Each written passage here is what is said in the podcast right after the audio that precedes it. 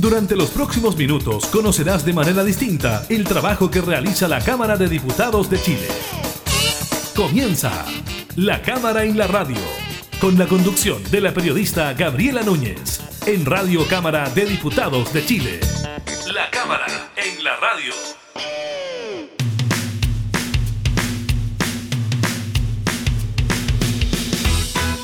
Hola, ¿qué tal? ¿Cómo están? Bienvenidas y bienvenidos a una nueva edición de la Cámara en la Radio. Estamos, como siempre, junto a ustedes entregando información legislativa y temas de actualidad. Hoy les contamos sobre cómo la vacunación en menores disminuiría el riesgo de contagio de COVID-19 en la vuelta a clases presenciales, del Plan Frontera Protegida y la eliminación de restricciones para salir del país Revisamos la polémica por la licitación del registro civil y los alcances del último debate presidencial de cara a las elecciones de este domingo, en esta semana distrital en que las y los parlamentarios se encuentran en cada uno de sus distritos, en las comunas que representan, preparándose también para lo que serán las elecciones de este domingo. Iniciamos la cámara en la radio.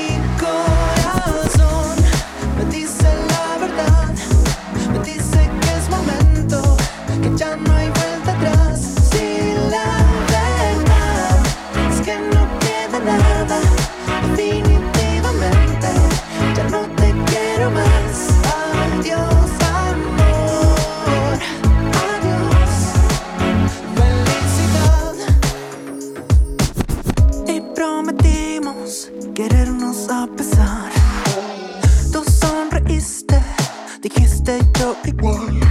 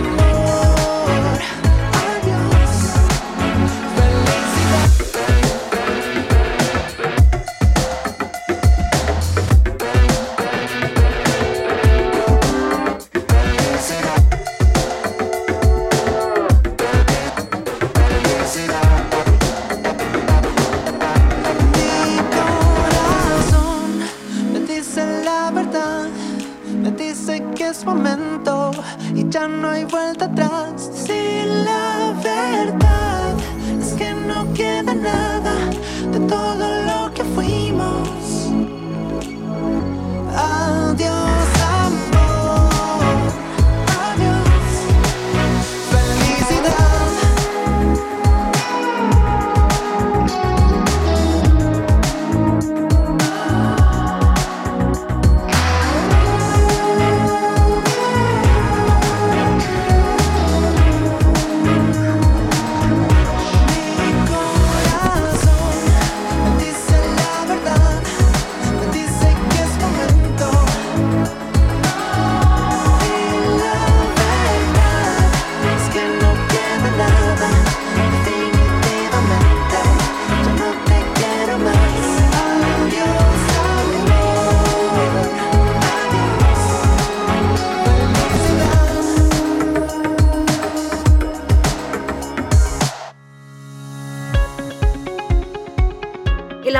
Vacunación en menores disminuiría el riesgo de contagio en la vuelta a clases presenciales. Recordemos que el Ministerio de Educación emitió un oficio con el cual mandata que a partir de marzo del 2022 el retorno a clases presenciales será obligatorio para los establecimientos escolares.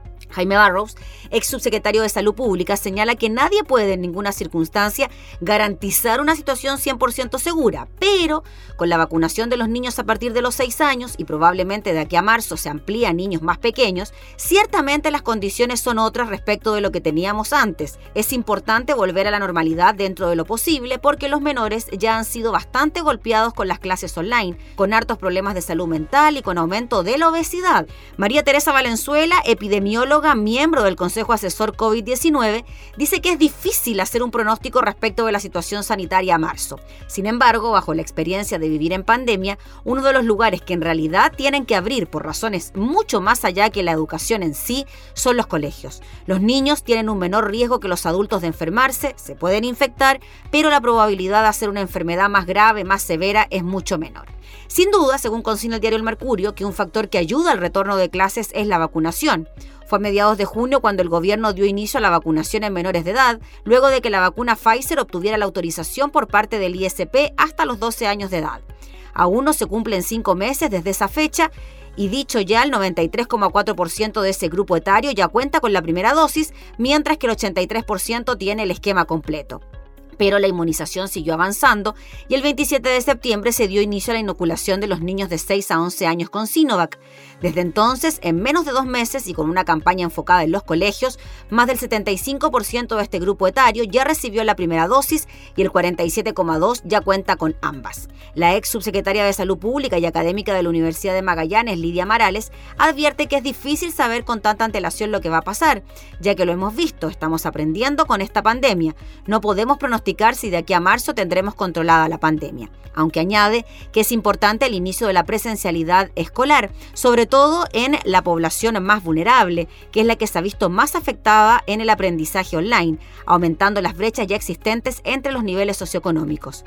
También señala que es razonable la postura de los profesores, ya que desde una mirada de salud pública hay que tener la seguridad de que el 100% de los niños está vacunado y que el 100% de la comunidad escolar está vacunada para poder tomar una medida de escolaridad presencial.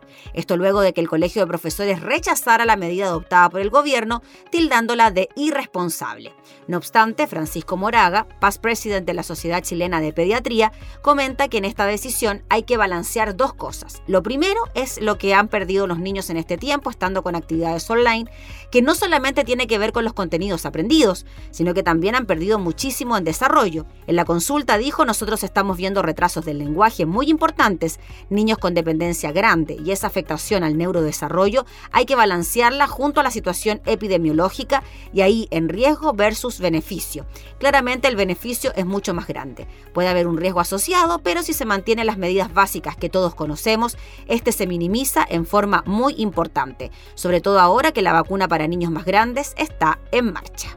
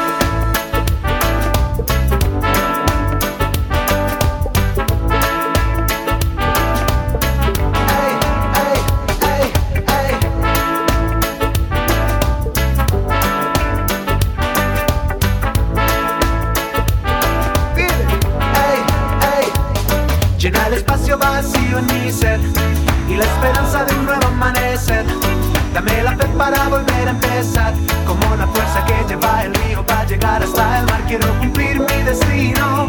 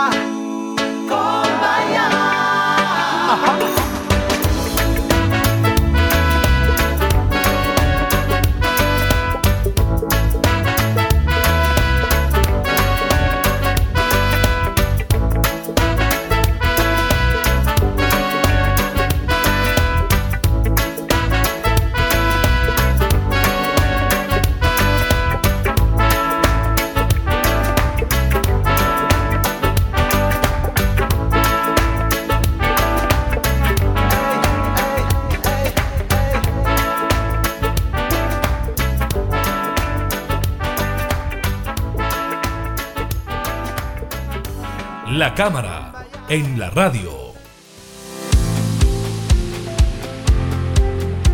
En el marco del balance público sobre el avance del coronavirus en el país, las autoridades de salud anunciaron una importante actualización en el Plan Frontera Protegida, que desde el próximo 1 de diciembre eliminará las restricciones para salir del país y se abrirán nuevos pasos fronterizos. Según dio a conocer la subsecretaria de Salud Paula Daza, desde el primero del próximo mes se abrirán tres nuevos pasos fronterizos terrestres para ingresar a Chile. Así, el ingreso al país se podrá realizar por los siguientes pasos: aéreos, Santiago, Iquique, Antofagasta y Punta Arenas, terrestres, Chacayuta, Colchane y Pino Achado. Posteriormente, el ministro de Economía, Lucas Palacios, informó que un mes después, el 1 de enero del 2022, se abrirán otros tres pasos fronterizos, los Libertadores, Cardenal Zamoré y Río Don Guillermo. En cuanto a la eliminación de restricciones de salida, personas que pueden ingresar a Chile por pasos fronterizos habilitados a partir del 1 de diciembre. ¿Quiénes son? Todos los chilenos y extranjeros residentes, todos los extranjeros no residentes con sus vacunas validadas previamente por el Ministerio de Salud, todos los extranjeros no residentes que cumplan algún requisito excepcional del decreto 102 del Ministerio del Interior, todas las niñas y niños menores de 6 años, sin importar su nacionalidad o estado de vacunación. Requisitos para poder ingresar al país a partir del 1 de diciembre. Chilenos y extranjeros residentes. PCR negativo tomado en el país de origen con 72 horas antes de abordar el avión desde los 2 años de edad y declaración jurada. En cuanto a los extranjeros no residentes, PCR negativo, tomado en el país de origen, con 72 horas antes de abordar el avión, desde los dos años de edad. Declaración jurada. Seguro médico desde los 30 mil dólares que cubre enfermedades asociadas al COVID-19. Validación de vacunas aprobadas por el Ministerio de Salud. Testeo y aislamiento en Chile para viajeros a partir del 1 de diciembre se eximirá desde testeo y el aislamiento al ingreso al país toda persona, independiente de su nacionalidad, que tenga una dosis de refuerzo aplicada en los últimos seis meses previo al viaje y que esté registrada y validada en su pase de movilidad. Deberán testearse en el punto de ingreso y realizar aislamiento hasta su resultado negativo aquellas personas que tengan pase de movilidad pero que no tengan su dosis de refuerzo. Deberán testearse y hacer su aislamiento todas aquellas personas que no tienen sus vacunas validadas, independiente de su nacionalidad. La cuarentena se extiende por cinco días, aunque su resultado de examen sea negativo. Al inicio de octubre, el MinSal había anunciado cambios para quienes ingresaran a Chile y que tuvieran su pase de movilidad, permitiendo que pudieran terminar su aislamiento en vez de los cinco días, una vez que recibieran el resultado negativo del test PCR tomado en el país. Con los anuncios de este lunes, el gobierno flexibilizó nuevamente el criterio en beneficio de quienes se han aplicado la dosis de refuerzo, es decir, quienes hayan sido inoculados con esa vacuna en los últimos seis meses y esta esté registrada y validada en su pase de movilidad. Se eximen de este testeo y también de tener que realizar la cuarentena al ingresar a Chile. Sin embargo, aquellas personas que tengan pase de movilidad, pero que no tengan su dosis de refuerzo, sí deberán testearse en el punto de ingreso y realizar aislamiento hasta su resultado negativo. Sobre los menores de edad, DASA precisó que en el caso de los niños y niñas menores de 6 años, que en la mayoría de los países aún no acceden a la vacuna, si el grupo familiar con el que viaja tiene validado su esquema de vacunación, ya sea o no con su dosis de refuerzo, el niño menor de 6 años deberá hacer solo su aislamiento hasta el resultado negativo de su examen al ingreso al país. Como pueden observar, son muchos los beneficios a los que pueden acceder las personas que tienen su dosis de refuerzo. Estas medidas son formas de incentivar la vacunación, pero también resguardar a la ciudadanía para que la mayoría de las personas que circulan en el país estén bien protegidas, explicó la subsecretaria. En cuanto a las conexiones de los viajes, el ministro Palacios explicó que quienes ingresen a Chile y hacen conexión a otra ciudad del país podrán continuar su viaje hasta su destino y esperar el resultado de PCR en el destino declarado.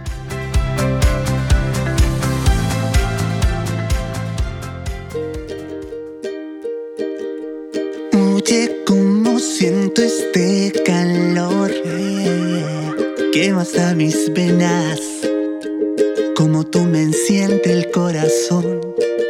Y dame una probada de tu boca, que yo la quiero toda. Usted se ha vuelto mi obsesión.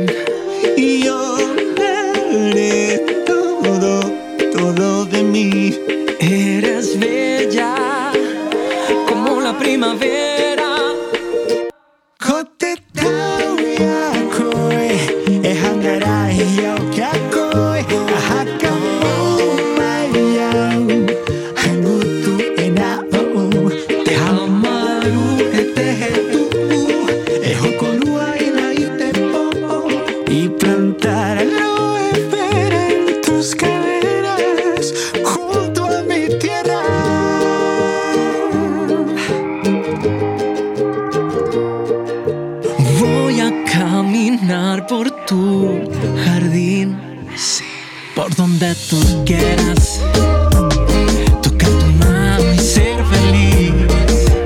Detecho las luces de la noche.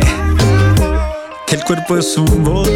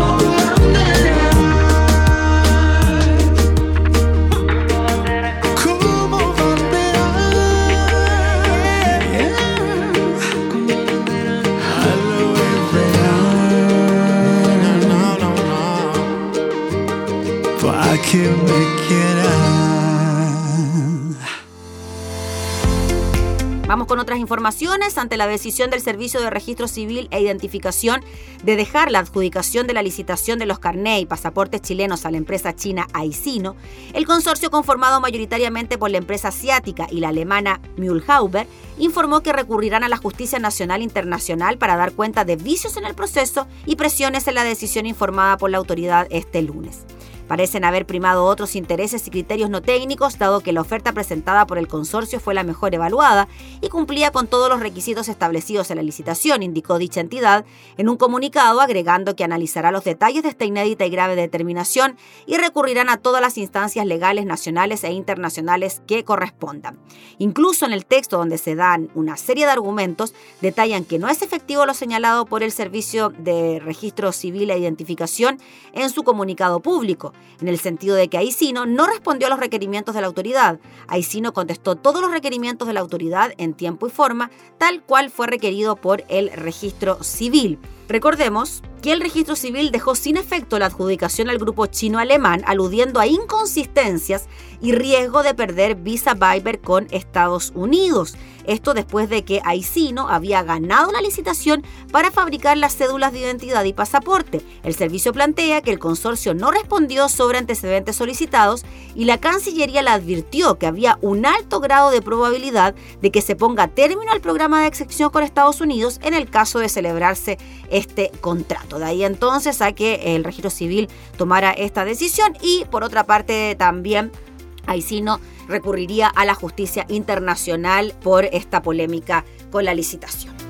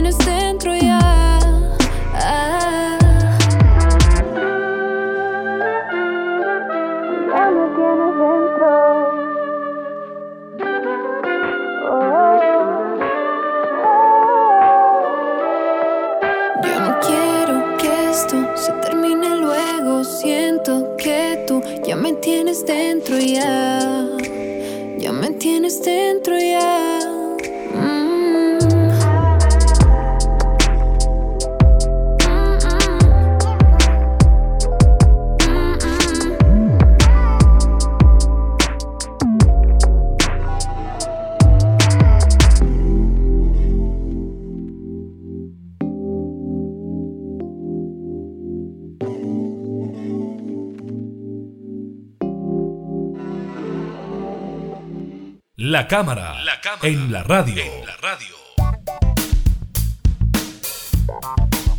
Los presidenciables protagonizaron un intenso último debate. Claro, hubo cuestionamientos a los distintos candidatos, críticas eh, también a muchos de ellos. Con duros cuestionamientos cruzados, Gabriel Boric, José Antonio Cas, Yana Proboste, Sebastián Sitzel, Eduardo Artés y Marco Enrique Sominami participaron del evento organizado por Anatel. La crónica aparece en el diario La Tercera. Estamos en la primera vuelta, no se elige presidente este domingo, se va a elegir a quien pasa segunda vuelta a enfrentar al doctor Miedo, José Antonio Cas. Fue la tesis política que planteó Marco Enrique Sominami casi al inicio del debate organizado por la Asociación Nacional de Televisión Anatel. El apodo a su rival de derecha y líder del Partido Republicano marcaba una tendencia que fue seguida por otros candidatos también en gran parte del encuentro. Hasta antes de la prohibición para informar resultados de las encuestas, Kass lideraba los sondeos, lo que a juicio de muchos lo transformaba en el principal adversario a derrotar en la carrera a la moneda. Además, sus dichos del fin de semana ante corresponsales extranjeros en los que defendía la actitud que tuvo Augusto Pinochet al permitir elecciones democráticas en 1989, en contraposición con el proceso electoral en Nicaragua, inevitablemente lo puso en tela de juicio al inicio del debate. Creo, aseguró Kass, que lo de Nicaragua refleja plenamente lo que en Chile no ocurrió, que frente a elecciones democráticas se realizaron y no se encerró a los opositores políticos, y eso marca una diferencia fundamental, aseguró Kass, quien en declaraciones posteriores remarcó que su frase aludía exclusivamente a los procesos después del plebiscito de 1988. En el foro, Kass insistió en que hubo una mala interpretación de sus palabras, pero no se retractó y destacó que Patricio Elwin fue elegido en las elecciones presidenciales del 89, cuyo resultado fue acatado y respetado por todos los actores políticos de la época. La pregunta fue correcta, la respuesta fue correcta, la interpretación fue errónea o malintencionada, dijo anoche. Por su parte, el abanderado de Chile Podemos Más, Sebastián Sitzel, fue uno de los que cuestionó al presidenciable republicano y señaló que el país necesitaba estabilidad y cambios pacíficos. La violencia, dijo, nunca es tolerable en democracia, pero eso no es suficiente. Nosotros, agregó, tenemos que garantizar cambios y mejoras para Chile, tenemos que dejar de hablar del pasado y ahí José Antonio Cas se equivoca. Cita Pinochet en el siglo XXI como ejemplo de democracia, una elección cometida en dictadura, me parece un error, dijo Sichel, quien agregó que Kass erraba en su diagnóstico, pues hasta fines del régimen militar se siguieron violando los derechos humanos. El candidato a prueba de dignidad, Gabriel Boric, también arremetió contra Kass y enumeró una serie de víctimas en el epílogo del régimen militar. En 1989 dijo hay algunos que no les gusta volver al pasado porque quizás es muy doloroso o porque les conviene olvidar. Yekar Negme, Marcela Barrio, Sofía Yáñez, asesinados en dictadura que tú apoyabas en ese momento, le dijo el Frente Amplista a su rival republicano. La senadora de Sellas Naprobosta, abanderada de Nuevo Pacto Social, fue indirecta, pero igualmente le enrostró a Alex Udi su afinidad con Pinochet. Tenemos una historia donde hemos dialogado y llegado a acuerdos, no como lo que ha ocurrido últimamente, donde hay quienes creen que solo a partir de la agitación social van a llevar adelante transformaciones o aquellos nostálgicos de la dictadura. Marco Enrique Sominami luego siguió con sus alusiones a Kass. De hecho, el presidenciable republicano en un momento dijo que su contrincante progresista ya le había hecho más de cinco menciones. En las tribunas, en tanto, en los comandos de Sichel y Boric, el principal tema de conversación era el desempeño de Kass, que a su juicio había estado débil en sus intervenciones. En el equipo del presidenciable republicano admitían que el debate no le acomodó. Incluso en sus palabras finales cuestionó que la discusión se haya centrado en el pasado. Además, hubo dos momentos en que creían que Kass perdió su eje. Uno de ellos fue cuando hablaba del lobby gay. Dijo que todos los que habían sido parlamentarios lo habían visto, salvo Sichel, que nunca había sido elegido. Si bien era una ironía, en el entorno del republicano consideraban que fue una crítica gratuita e innecesaria. Frente a esa alusión de Kass, Sichel llamó a evitar las descalificaciones personales y le planteó al líder republicano que es necesario facilitar el diálogo de cara a una segunda vuelta. José Antonio, no seas agresivo, no es necesario, dijo, tenemos que construir muchos más puentes entre nosotros, no solo contigo, con todos, vamos a tener que construir una gran mayoría para gobernar el país. Parte importante es discutir sobre programas y no ofender a las personas, remarcó el exministro de Desarrollo Social. ¿Está ofreciendo un acuerdo de segunda vuelta? Preguntó la periodista Constanza Santamaría. ¿Dónde firmo? respondió Kass. Otro momento complejo donde Kass evidenció estar un poco más alterado fue cuando se enfrascó en una discusión con la periodista Macarena Pizarro a propósito de sus propuestas para mujeres casadas. Ahí Kass le preguntó si era casada y ella le respondió que era divorciada, cayendo en un diálogo poco fructífero del punto de vista electoral. En el tramo final del debate, Kass fue consultado por su programa de gobierno, específicamente por el pasaje en que plantea la aprobación de termoeléctricas. Si lo dice en mi programa lo rechazo, no vamos a hacer ninguna. Yo no quiero abrir ninguna termoeléctrica, respondió Kass. Sichel, en tanto, dijo que tenemos que acelerar la salida de las plantas de carbono las termoeléctricas en Chile. El 2030 es una meta razonable, pero que el costo no lo paguen los más pobres y hay que acelerar la instalación de plantas de energía renovables no convencionales. Si bien Kass terminó siendo el principal aludido, Boric fue el segundo más emplazado por sus pares. Proboste fue la menos agresiva con el Frente Amplista, no obstante Marco Enrique Sominami, Sichel, Kass e incluso Artés lo cuestionaron en sus intervenciones a partir de su postura frente a dictaduras latinoamericanas. Votaste en contra de la ley anti-barricadas, le dijo Sichel a Boric. También celebraste a Fidel Castro y a Nicolás Maduro. Visitaste al asesino de un senador en democracia. ¿Cómo se negocia con terroristas en la Araucanía que tienen armas y amenazan a la gente? En respuesta, el diputado insistió en que la democracia se defiende siempre y que condena las dictaduras en Chile y el extranjero, reiterando su rechazo al proceso electoral nicaragüense. No obstante, ahí fue Artés quien le reprochó su falta de compromiso con los postulados de la izquierda tradicional.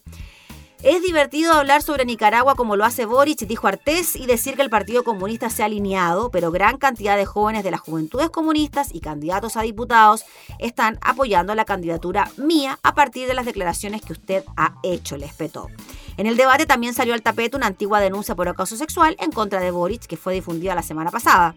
Estoy totalmente disponible, dijo, a toda investigación, ya sea en sede judicial o en base a los protocolos que han establecido nuestras compañeras feministas. Yo no tengo nada que esconder, dijo, que jamás he cometido acoso y tengo el deber de reflexionar respecto de situaciones machistas que podamos haber cometido en el pasado, que tanto antes como hoy no son correctos. No hay hoy una acusación presentada, pero estoy totalmente disponible para cualquier tipo de investigación porque no basta que yo firme mi inocencia, se le tienen que entregar todas las garantías a quienes se han sentido y a quienes han sido víctimas de acoso, abuso o maltrato, dijo el candidato a Pro Dignidad en este último debate presidencial de Anatel por televisión abierta de cara a las elecciones presidenciales de primera vuelta de este domingo.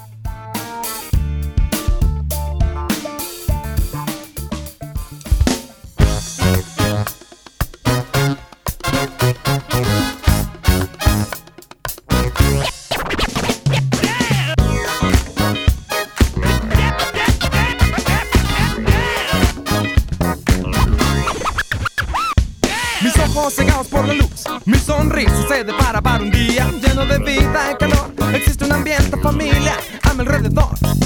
Tengo sueño y una brisa que recorre mi espalda, de poco se apaga. Voy abrigado y una cinta de a mi lado. Tomando en cuenta all the distance I travel, press play. Silent tape, noise alarga the way. My smile twitches as my feet gets the bass and pow. The opening sound just hit me right there, leading my mind from here to nowhere. And there ain't nothing I can do. Smile, close my eyes and do do do. Look around see what's ahead. Get in space and shake my hand.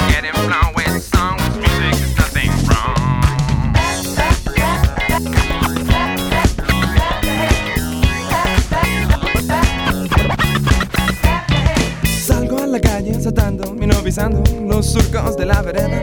Cruzo la calle y miro para ambos lados por si alguien me atropella. Camino con style, llevo en mi carro un smile que refleja mi interior. Llevo el ritmo sin peso y sin un tropiezo, no podría ser mejor. Llevo el ritmo por dentro y por fuera, la música llena y recorre mis venas y el camino es tortuoso, ella lo endereza. She can smooth out any aspereza.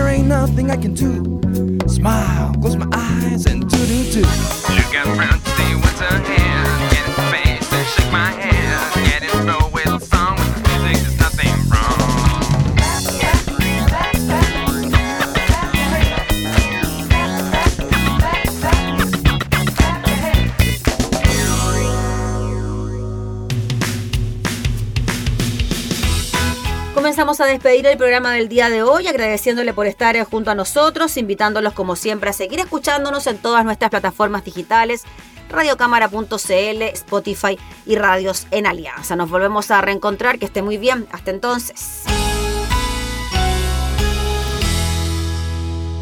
Hemos presentado